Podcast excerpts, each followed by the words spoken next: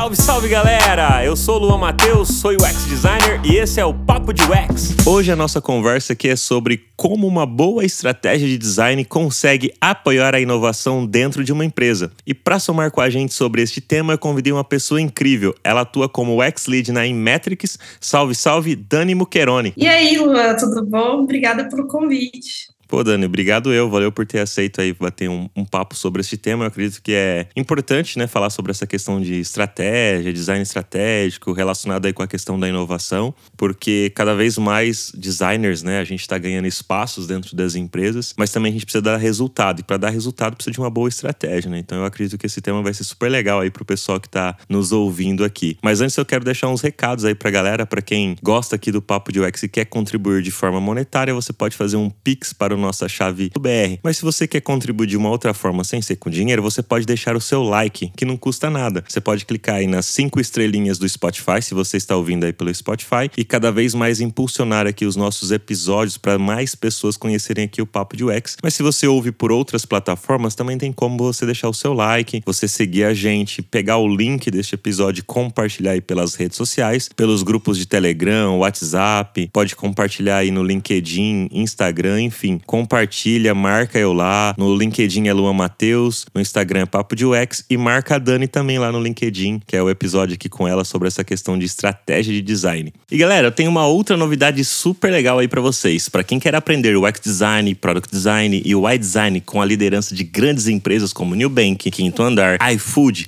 e descobrir na prática os erros e acertos dessas grandes empresas digitais, então você tem que conhecer agora a Terra, que é uma escola referência em educação no mercado digital e que já foi reconhecida pelo World Economic Forum e pelo Google for Startups por sua metodologia, inovação educacional e impacto positivo na vida das pessoas. Aproveite o incentivo que eles estão dando para todo mundo que está ouvindo agora este episódio de 20% de desconto em todos os seus cursos e você vai conseguir aprender com as melhores práticas e metodologias de UX design do mercado.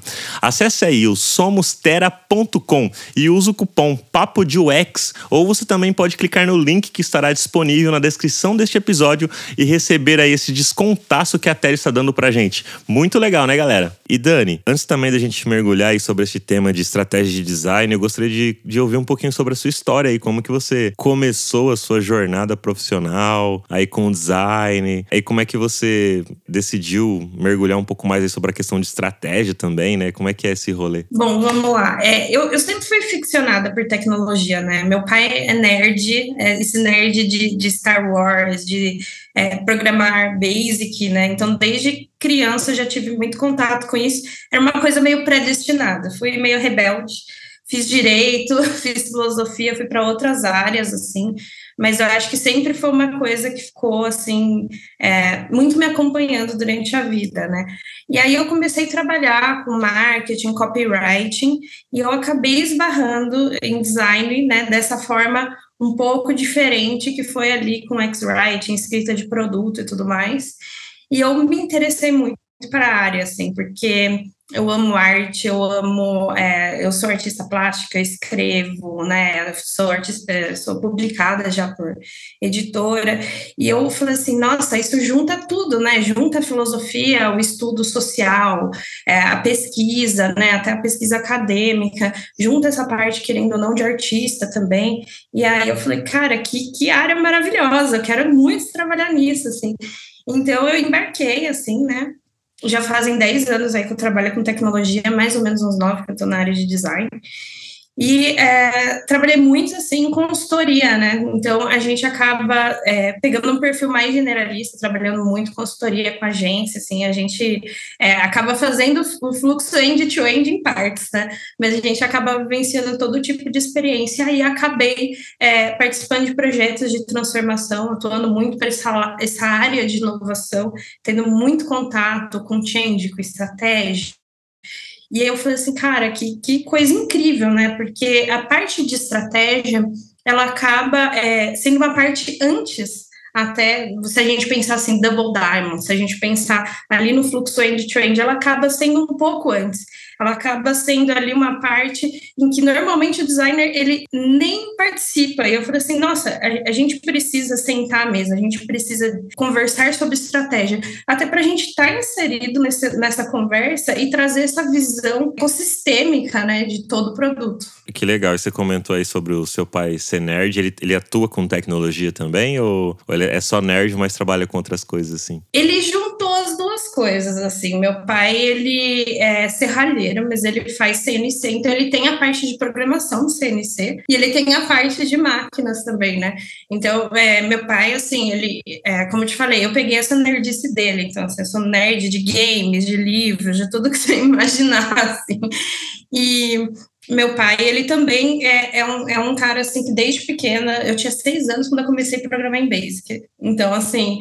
Caramba! É, é uma coisa assim, vem de casa, né? Vem muito essa experiência ali com meu pai. Poxa, que legal. Eu tenho uma filha atualmente que tem quatro anos, né? Então, eu tenho um, uma escola, inclusive, de um amigo meu aqui da cidade chama Ensina Mais. E, e, lá tem cursos assim de, de robótica, de programação para criança. Eu tô louco para colocar ela, ver se, se eu coloco ela para estudar lá, que eu acho que vai ser super legal, assim. Claro que ver se ela vai gostar também, né? Mas mas, mas pelo menos ela ir experimentando. Eu acho que é legal ir experimentando as coisas, assim, né? Pô, você fez direito também. Eu acho que é super legal, assim, você ter feito uma outra faculdade diferente do design, que eu acredito que acaba agregando um valor, assim, pro, no seu dia a dia como trabalho, né? Sim, aí eu vou comentar as duas coisas, assim, com relação aos filhos. Meus filhos também, desde pequena, já estou colocando eles no caminho, assim. Então, assim, essas crianças já nascem conectados, né? Uma geração que tem é, é, um conhecimento que a gente não teve, né? E eles interpretam, inclusive, o mundo de uma forma diferente. Eu acho isso super bacana, assim. Então, eu acho que nada mais a gente fornecer um caminho para eles, como uma forma de a gente pavimentar um, né, um futuro legal para eles também, né? Então, meu filho também, ele ultimamente está trabalhando com edição de vídeo, está fazendo umas animações ali. Ele já deu uma navegada em programação, mas acho que não foi muito a praia dele. então, ele está mais nessa, nessa criação de animação. E a outra coisa é, eu, eu acho o cenário de tecnologia maravilhoso, por ser multidisciplinar, por trazer o conhecimento humano não cilado. Então, assim, você vê engenheiro, você vê é, advogado, você vê médico, você vê pessoas de áreas com conhecimentos completamente que a gente não imaginaria que estaria design é, atuando em design agregando algum tipo de parte desse conhecimento ali no trabalho. Então, assim, seja de forma de empatia, seja forma é, de algum conhecimento correlacionado da social, é, LGPD, enfim. E, e, isso eu acho que traz uma, uma uma camada de conhecimento extra que ajuda a resolver as complexidades do dia a dia. E isso é uma coisa incrível da tecnologia, sim. Sim, eu também acho legal. É, principalmente o, o, que você, o que você comentou, das diversas áreas dentro da própria tecnologia que você pode atuar. Então, se você não gosta de uma coisa, você pode experimentar outra.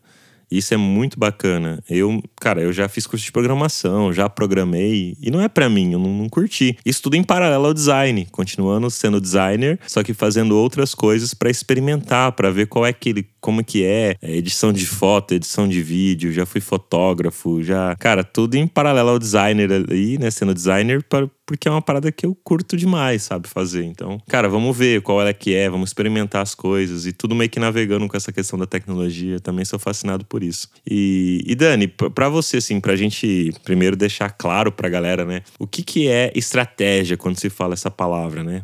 Às vezes a galera até confunde um pouco. E já vi vários vídeos, inclusive, da galera tentando explicar. Uma pessoa explica estratégia de um jeito, outro explica de outro.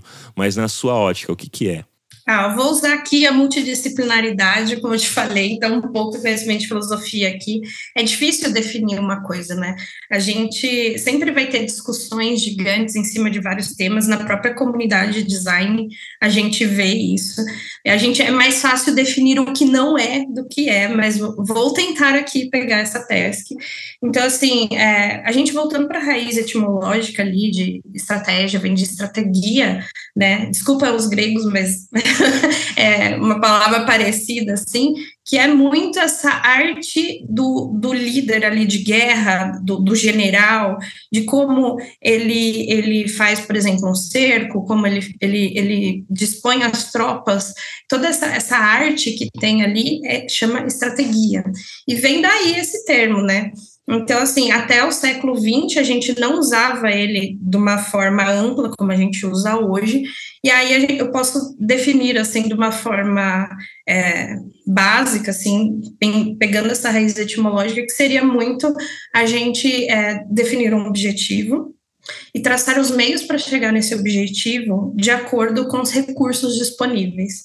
Então, é, pensando, inclusive, nas possibilidades que podem haver nesse caminho. Então, eu, eu definiria estratégia dessa forma. Entendi, bacana. E, e aí, pensando nisso, para o design, como é que seria uma, uma forma prática de se fazer isso, assim, tipo, no dia a dia ali, principalmente você hoje que está numa posição de liderança ali com, com o teu time, como é que você faz essa aplicação de entender e, e o que está disponível para executar um melhor trabalho, né? Como que você lida com isso? Então, para o design, eu acho que estratégia acaba sendo ajudar as empresas ali a identificar as oportunidades de melhoria, é, centrado no, no humano, né? É, alinhado ali com, com os objetivos de negócio e com a, os recursos disponíveis. Só que também a gente tem uma, é, camadas de estratégia, né? E eu acho que isso que é legal quando a gente começa a entrar nesse tema. Existe uma estratégia voltada para ali para os nossos stakeholders, existe uma estratégia voltada para os objetivos de empresa, existe uma estratégia voltada para o nosso time. Então, assim, a, a gente pode pensar, por exemplo, que hoje a aplicação de design ops é uma forma de estratégia, porque a gente está otimizando ali o trabalho dos designers. É, é, e para a gente conseguir sair com o objetivo, que seria por exemplo, é, ter menos erros, é, produzir ali um design system consistente, de forma que a gente não, a gente seja mais produtivo. Então, assim, a, quando a gente pensa em estratégia de design, é um tema bem amplo, porque existem essas camadas, entendeu?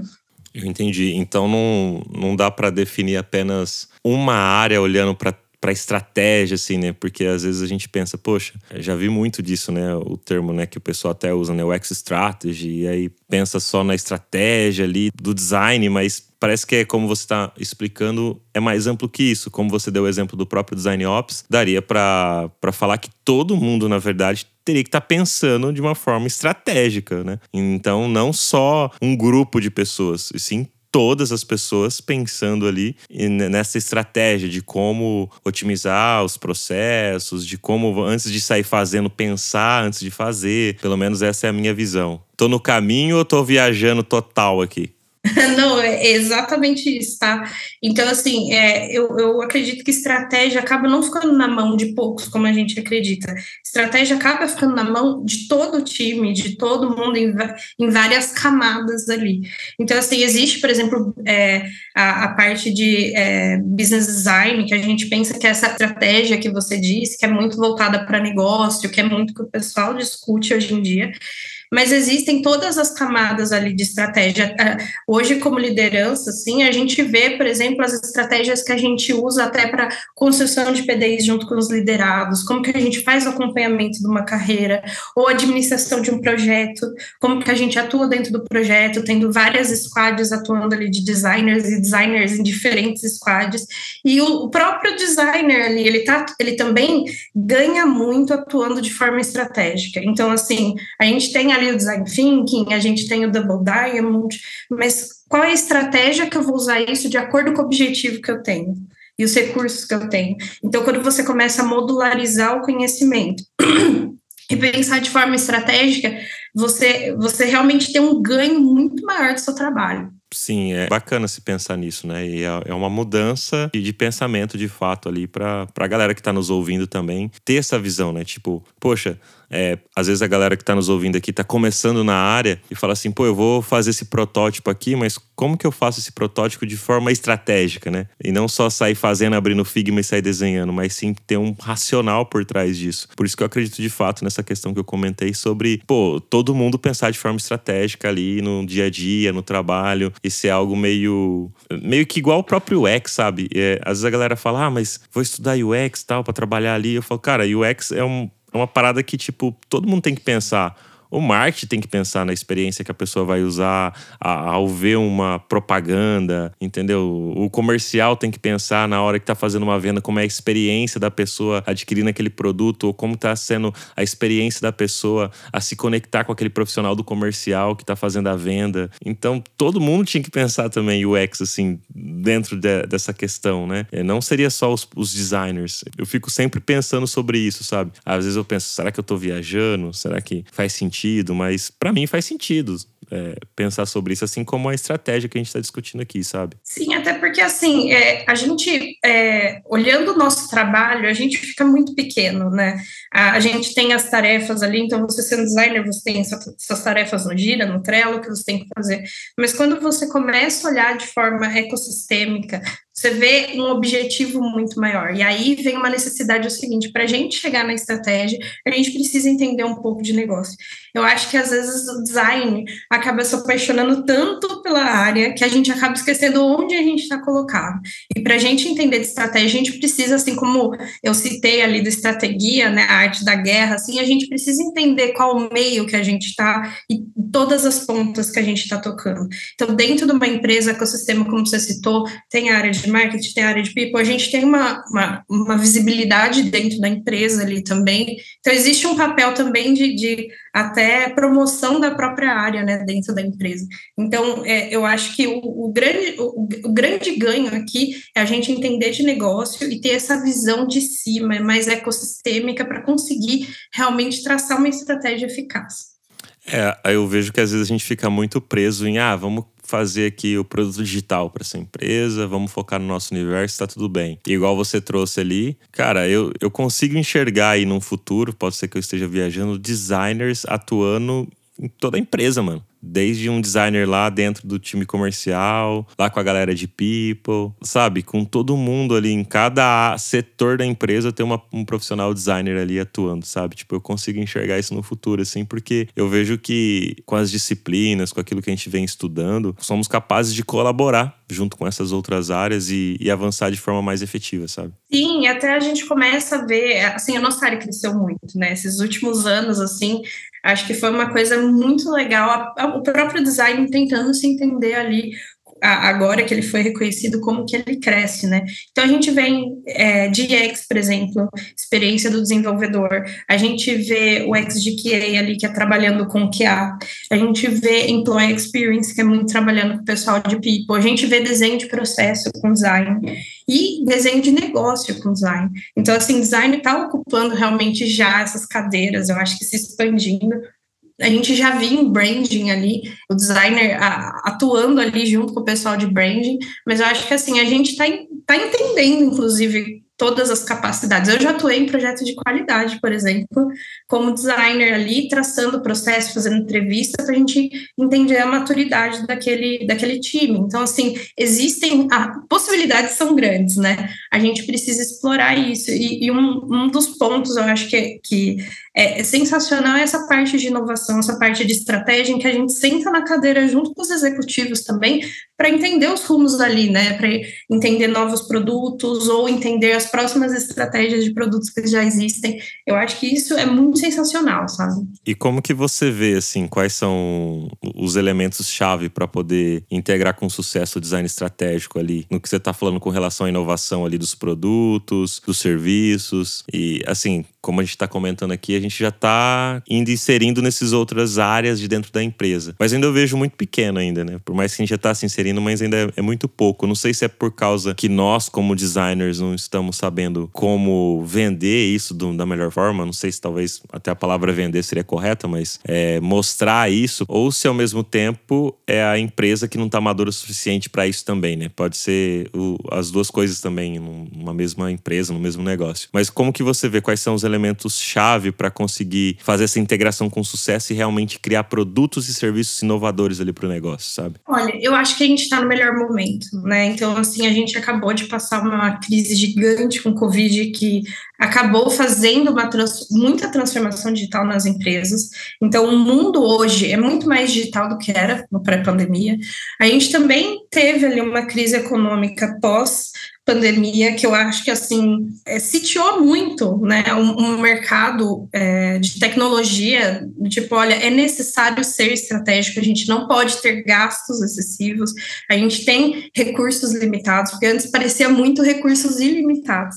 E agora é, foi entendido, não, a gente tem recursos limitados. Eu acho que agora é o momento do designer começar a, a, querer entender isso que eu te falei, sabe? É, a gente precisa entender mais de negócio. Se a gente quer sentar nessas cadeiras e quer se posicionar disso, a gente precisa falar mais do que só UX e UI. A gente precisa falar de produto, a gente precisa falar de negócio, a gente precisa falar de ecossistema, a gente precisa entender como as organizações funcionam. Então, assim, é, eu acho que é, é, muito. Existe sim essa maturidade de empresas, a gente está num processo também de transformação da área, eu, eu acredito muito nisso, mas é, também existe essa questão de: olha, a gente precisa também entender onde a gente está inserido para a gente conseguir se posicionar de uma forma mais estratégica. Sabe o que eu acho bem doido, assim? Tipo, eu, eu ouço há tantos anos a palavra transformação digital e, assim, o pessoal tá sempre nessa, nessa de transformação digital, transformação digital. Há quantos anos, assim, sei lá, acho que faz mais de 10 anos que eu ouço as empresas falando, ah, transformação digital, ah, transformação digital. Pô, ainda não transformou. O que, que você entende disso, né? Porque é muito com relação a essa questão da maturidade das empresas, né? Que falam de transformação, transformação. Daqui uns dias a gente tá em outra era, que agora a gente tá muito nessa questão de inteligência artificial e ainda se fala sobre, ah, estamos em transformação digital. Caramba, meu, faz mais de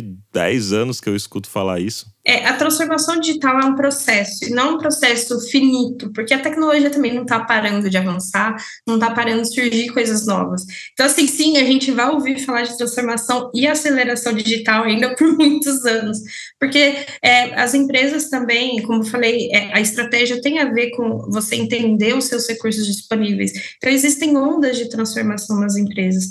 E hoje, eu acredito que a maior barreira para a transformação acaba sendo cultura. Então, você vai atuar em projetos de transformação, a, se você não consegue é, mudar efetivamente a cultura da empresa, e isso vindo desde os C-levels até o, os colaboradores trainees, assim. Se a gente não consegue mudar a cultura, a gente vai ter um problema ali de transformar.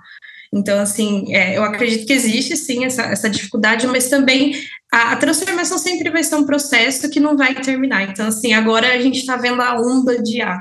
Então, as empresas provavelmente vão entrar numa transformação para entrar nessa onda de A. E aí depois vai vir a próxima onda tecnológica, as empresas vão entrar numa nova transformação para conseguir se adequar ao mercado e às tecnologias disponíveis ali.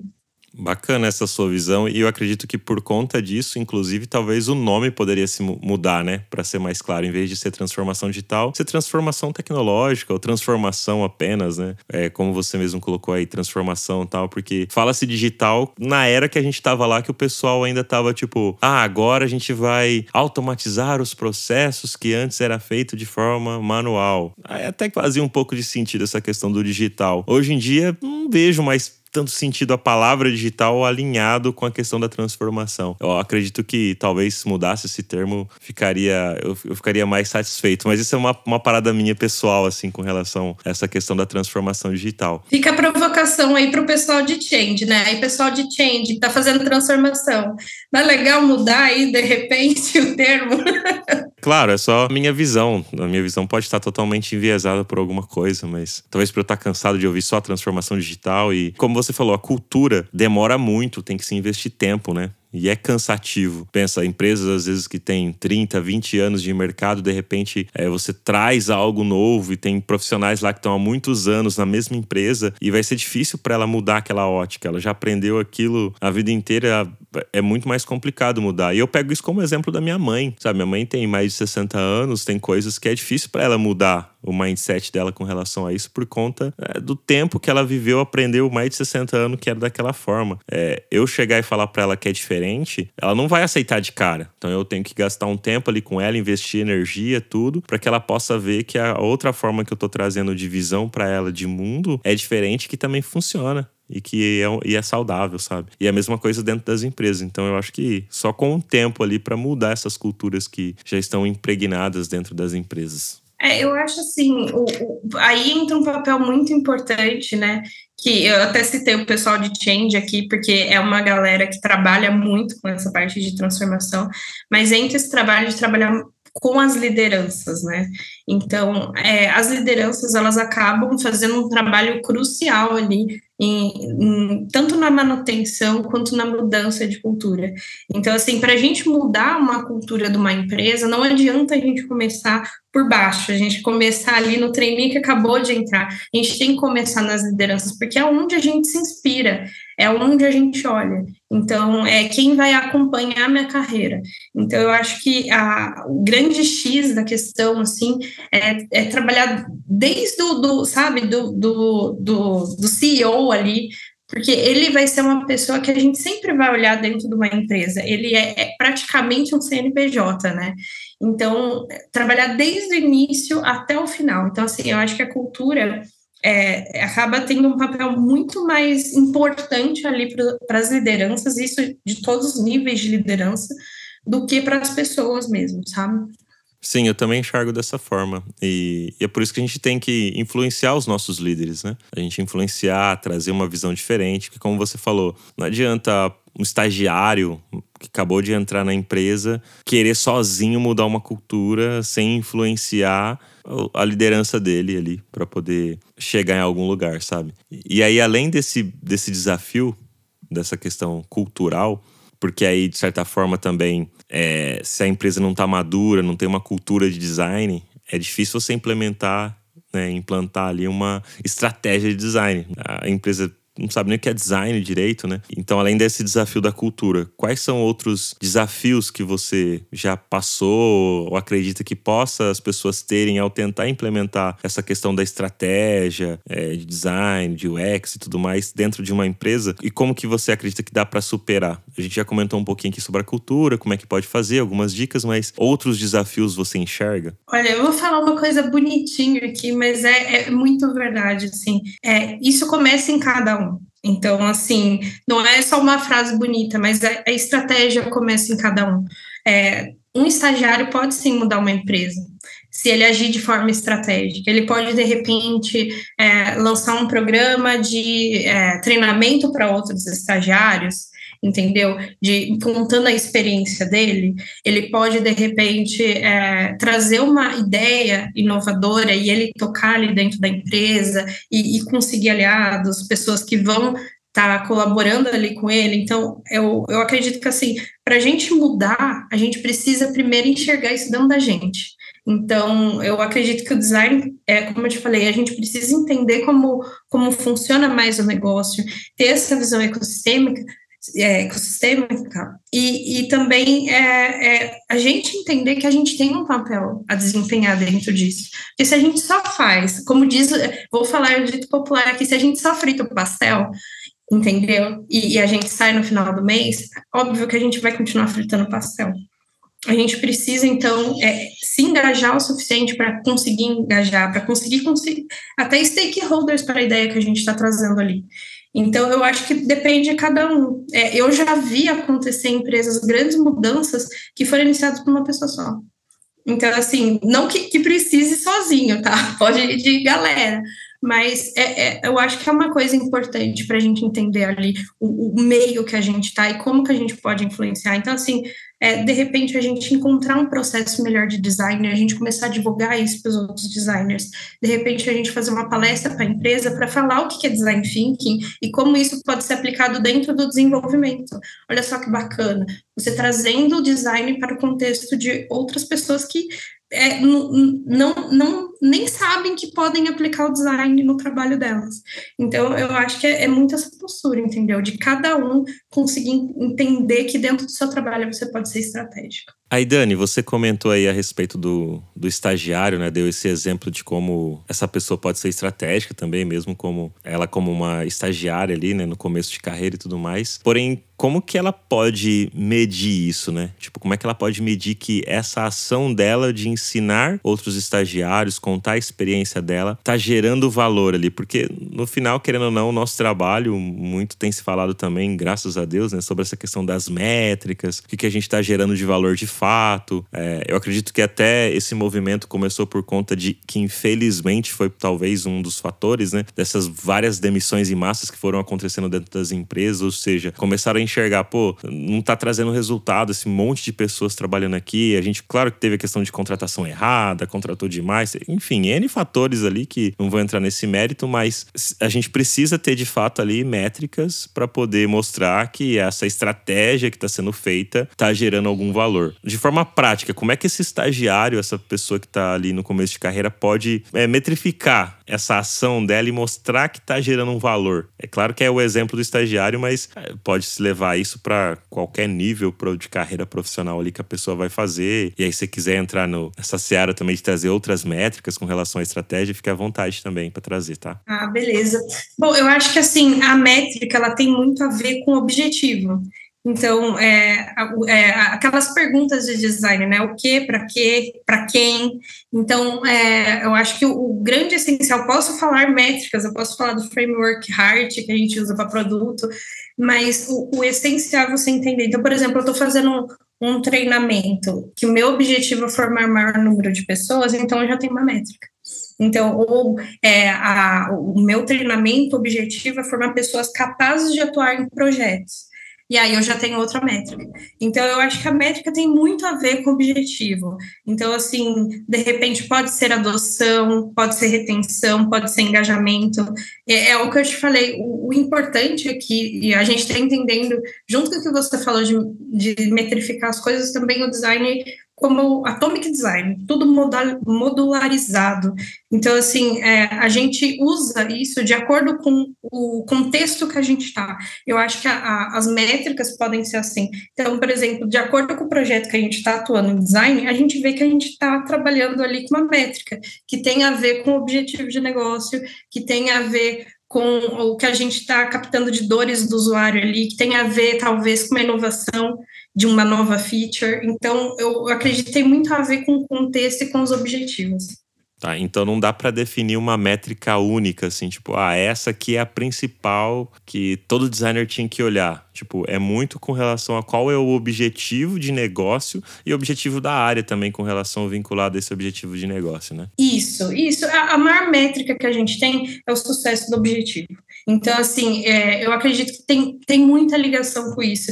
E, e o, o, problema do design é que a gente se apega muito. A gente sabe, por exemplo, que os nossos frameworks, eles não são lineares. E o que, que a gente faz?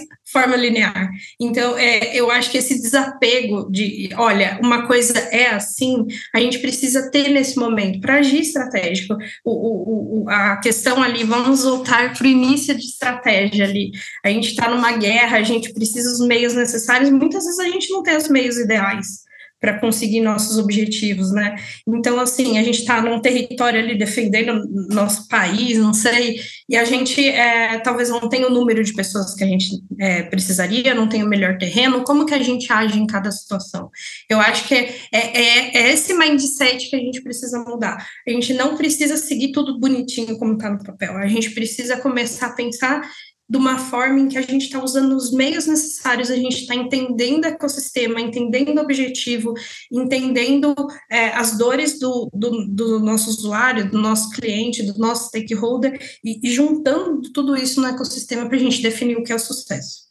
É a questão, a gente sabe o mundo ideal, mas no dia a dia não é o mundo ideal, é o mundo real que, que dá para fazer com aquilo que se tem disponível, né? Isso aí é muito, muito interessante. E a gente já comentou aqui um pouquinho também sobre, até que você que puxou, né, sobre o papel da liderança ali para ajudar com, a, com relação aí à cultura. Mas como que isso pode ser feito é, de forma prática até? Tipo, porque hoje você está num, num papel de liderança, né? Então, é, o que, que você faz ali no dia a dia? Porque pode ser que pessoas que estão sobre a sua gestão gestão, pode ser que às vezes ela não tenha esse mindset com relação à inovação, à estratégia. É, como é que você faz, você, como uma gestora dessa pessoa e também com os seus gestores, porque a gente também tem gestores e como é que você lida com esse tipo de situação ali para que a cultura seja mudada de fato para ir para esse caminho de, de pensar de forma estratégica de fato no dia a dia ali? É, eu acho que assim são, são várias respostas que eu posso dar para essa pergunta. Primeiro é o seguinte: da mesma forma que eu disse que uma pessoa pode promulgar uma mudança,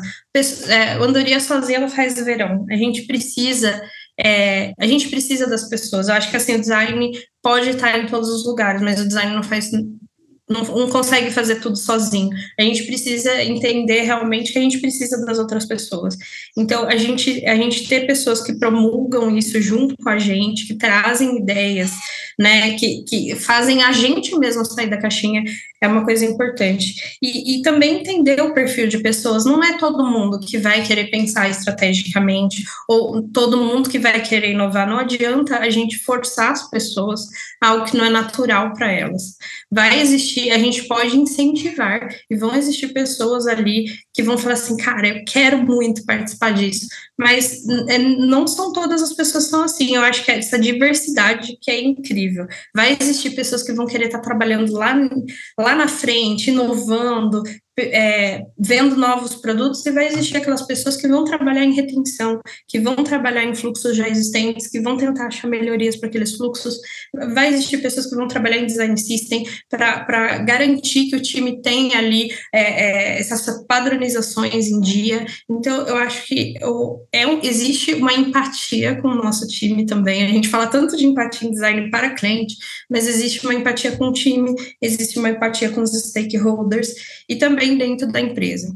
Eu acho que o papel do líder para trazer essa visão estratégica é a gente sim ocupar mais espaços de liderança, de alta liderança, a gente começar a falar de design como negócio, a gente falar também de design dentro da empresa, porque muito se fala de design, mas como você disse, pouco se fala de valor de design, que a gente entregou. Vamos falar de números para a empresa, entendeu? Quantos milhões a gente não, não teve de ganho a cada ano, é, de repente diminuindo o churn de um, de um fluxo. Então, a gente precisa estar tá, é, ocupando essas posições estratégicas e, inclusive, promulgando, promovendo a área de forma estratégica. Pô, bacana, Dani. E, e, e que dica que você pode deixar para quem gosta disso, né? Quem quer inserir nesse meio. Porque você também trouxe a questão de pessoas que, que não quer. Às vezes, cara, tem gente que só quer só, não é só, né? É, tem gente que quer ficar o dia inteiro fazendo protótipo. E é o que ela gosta de fazer, é o que ela se sente bem. Ela não quer, às vezes, ficar pensando em números dos resultados. E, e às vezes não é o que ela gosta. E tá tudo bem não gostar disso, né? É, ela vai ter até onde ela pode chegar com isso. E cada pessoa sabe do que gosta do que não gosta. Tem gente que. Tem pessoas que querem ser presidente presidentes do país. E tem pessoas que não querem ser presidentes do país. Todo, não quer dizer que todo mundo tem que ser presidente. Não, é, pessoas querem, outras não. Tem pessoas que querem realmente é, ir atuar nessa, nessa área da política, tem pessoas que não querem e, tá tudo bem. Cada pessoa escolhe. A mesma coisa de um profissional de design. Ele tem pessoas que gostam realmente de fazer pesquisas e, e às vezes essas pessoas que gostam de fazer pesquisas não gostam de desenhar telas. É por isso que elas estão mais fazendo pesquisa e atuando nessa área e etc. A mesma coisa eu acho que com relação aos números de quem gosta de ir mais para essa área, mais para essa área do negócio e, e, tudo mais. Não quer dizer que a gente não tem que entender. Né? Eu acho que pelo menos a gente tem que entender o básico ali para a gente poder trabalhar no dia a dia e conversar com os profissionais. Mas não quer dizer que a pessoa tem que se aprofundar nisso. Por outro lado, tem pessoas que querem se aprofundar nisso, mergulhar cada vez mais nisso, nessa questão estratégica, inovação, nesses números, métricas. Por onde essa pessoa pode é, buscar esse tipo de conhecimento, Dani? É, sei lá, dicas de livros, cursos, é, enfim, o que você acredita que tenha de conteúdo e material que essa pessoa vai mergulhar e vai conseguir ter informações eficientes para ela conseguir seguir por este caminho? Olha, existem vários canais que a gente pode é, se instruir. Existem é, algumas pessoas que falam muito no LinkedIn sobre estratégia. Não é difícil na nossa comunidade achar. Eu acho que a IDEO é uma fonte muito bacana para a gente buscar ali sobre design estratégico. É, a gente vê grandes empresas aí falando sobre design estratégico, cada vez mais a gente vê pessoas promulgando o design estratégico, e eu acho que assim, o grande importante, o fator principal aqui, mais do que eu citar fontes, é curiosidade. Se você gosta, vai atrás, procura. Não precisa pegar um curso super caro. Claro que existem cursos maravilhosos por aí, mas é o seguinte: a curiosidade é o que move o designer, a gente querer saber o porquê, o como, é, para quem, essas perguntas que a gente faz é essencial e a gente não pode se perder, não, não importa a área, o, o, momento de carreira ou a área que você está dentro do design, a gente não pode perder o essencial do que a gente está fazendo. Então, se você gosta de design estratégico, também estou aí para conversar, é, pode me chamar no LinkedIn, mas existem várias pessoas que falam sobre isso, existem vários canais, o próprio é, Don Norman fala bastante também sobre design estratégico, pensando até na, no, no meio ambiente, pensando nas mudanças do mundo. É, existem também é, sites falando sobre futuros possíveis. Então, assim, é, existe uma gama enorme que a gente pode pesquisar, mas o principal, não percam a curiosidade, vão atrás.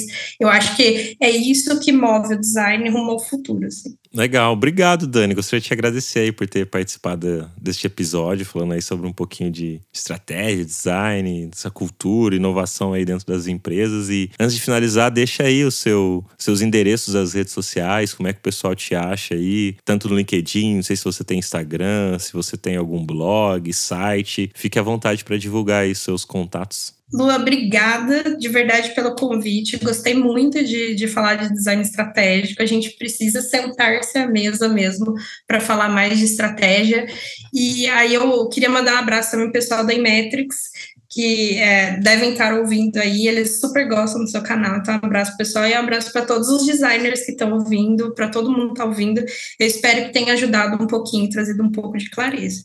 É, meu LinkedIn é Doc Mulcherone, né, que se escreve, é Mulcherone, mas é Mulcherone que se escreve, pode me procurar, pode me mandar mensagem, a gente troca uma ideia, sou super de boa, gente, não mordo, prometo. E também não só sobre é, design estratégico, também a gente pode trocar ideia de inovação, de design mesmo, que é minha paixão, cara. Cara, obrigado, Dani. Mandar um abraço aí então para todo mundo da Inmetrics aí que, que ouve o Papo de UX. Obrigado aí por vocês acompanharem. Com certeza, todo esse trabalho que a gente faz aqui é para vocês, né? Que nos ouvem, nos acompanham aqui. E valeu. E valeu também, Dani, mais uma vez, brigadão mesmo por ter aceito trocar essa ideia aí. Com certeza a gente ainda vai, vai conversar mais vezes, gravar outros episódios, fazer mais conteúdo junto aí. E quero agradecer também todo mundo que está nos ouvindo aí. Lembrando que temos um e-book sobre as 10 heurísticas de Nielsen. Você pode baixar clicando no link que está na descrição deste episódio. E também pode me assistir, além de me ouvir lá no YouTube. Você pode colocar lá Semiose Podcast, que é um outro podcast que eu faço com meu amigo David Art. Tem vários episódios super legais lá para você. Lembre-se também de pegar o link deste episódio, compartilhar com a galera aí, com o pessoal que quer saber um pouquinho mais sobre estratégia e o que a Dani falou sobre isso, sobre como conectar essa estratégia com a inovação, métricas, cultura dentro da empresa. Meu, esse episódio ficou super legal aí, eu tenho certeza que vai colaborar com muitas reflexões para você no seu dia a dia aí de trabalho. E se você quiser ouvir outras pessoas aqui, manda lá para mim também no LinkedIn, faça indicação de pessoas, de temas também que você gostaria de estar ouvindo por aqui. Vai ser super legal aí a gente fazer esse trabalho de forma colaborativa. É isso aí, valeu e até o próximo episódio.